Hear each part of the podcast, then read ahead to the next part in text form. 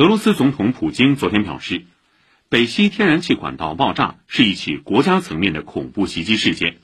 这一事实对任何人来说都不再是秘密。普京当天在接受采访时说，所谓与乌克兰官方毫无瓜葛的亲乌团体制造了北溪管道爆炸事件的说法完全是无稽之谈。